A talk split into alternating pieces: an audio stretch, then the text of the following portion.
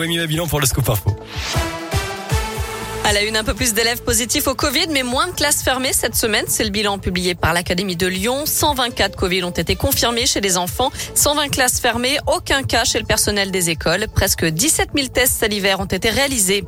À la page des faits divers, cet accident mortel ce matin à Vénissieux. Un motard de 55 ans a perdu le contrôle de son deux roues sur la bretelle qui longe le périph' à hauteur du magasin Darty. Il aurait percuté plusieurs obstacles. Malgré l'intervention des secours, il n'a pas survécu. Dans le reste de l'actu, un dernier adieu à Bernard Tapie. Les obsèques de l'ancien homme d'affaires et ex-patron de l'OM ont été célébrés à la Major, à Marseille. Des politiques, des sportifs et plusieurs artistes ont tenu à rendre hommage à celui qui a été brièvement ministre sous Mitterrand. Bernard Tapie a succombé à un cancer dimanche à l'âge de 78 ans. À l'étranger, une explosion ce matin dans une mosquée chiite dans le nord de l'Afghanistan. Un attentat suicide qui a fait au moins 50 morts et 140 blessés. Bilan encore provisoire. Et puis deux journalistes ont reçu aujourd'hui le prix Nobel de la paix. La Philippine Maria Et le russe Dimitri Muratov, récompensés pour leur combat pour la liberté d'expression. Une liberté menacée par la répression, la censure, la propagande et la désinformation dans leur pays. En foot, on connaîtra ce soir la liste des nominés pour le Ballon d'Or. Elle sera dévoilée à 17h30. Plusieurs Français pourraient y figurer. On pense notamment à Kylian Mbappé, mais aussi à Karim Benzema. Et puis il y a du basket à suivre avec la deuxième journée d'Euroleague. L'Asvel joue à Berlin à 20h ce soir.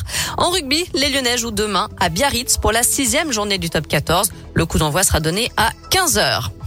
J-1 avant le lancement du festival Lumière à Lyon avec notamment une séance famille pour les 20 ans de Shrek en présence d'Alain Chabat, la voix française du célèbre Vert. Une nuit jurassique aussi le 16 octobre avec les quatre films de la saga.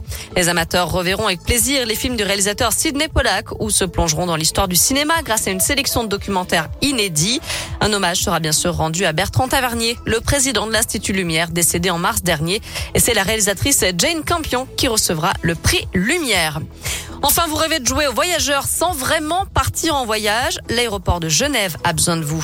Un nouveau bâtiment dédié au vol long courrier ouvrira au public en fin d'année, mais avant cela, l'aéroport souhaite faire des tests d'expérience passager. Alors autrement dit, vous endossez le rôle du voyageur, vous marchez pendant des kilomètres dans l'aéroport, vous présentez votre carte d'embarquement, vous vous installez en salle d'embarquement et vous attendez l'avion qui n'arrivera jamais puisque c'est un test.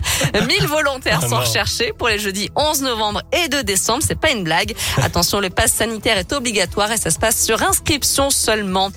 Voilà pour toutes les infos de ce vendredi. On jette un œil à la météo avant de se quitter. Bon bah vous le voyez, hein, le soleil est quand même là. C'est paradisiaque là presque. Hein. Oui, c'est presque ça. C'est une belle journée automnale en tout cas. Euh, du nua des nuages, des éclaircies. Ce sera une alternance pour cet après-midi, mais aussi pour le reste du week-end. Pour aujourd'hui, les températures ne dépassent pas les 17 degrés, mais ça va monter jusqu'à 18-19 dans le week-end. La folie. Merci.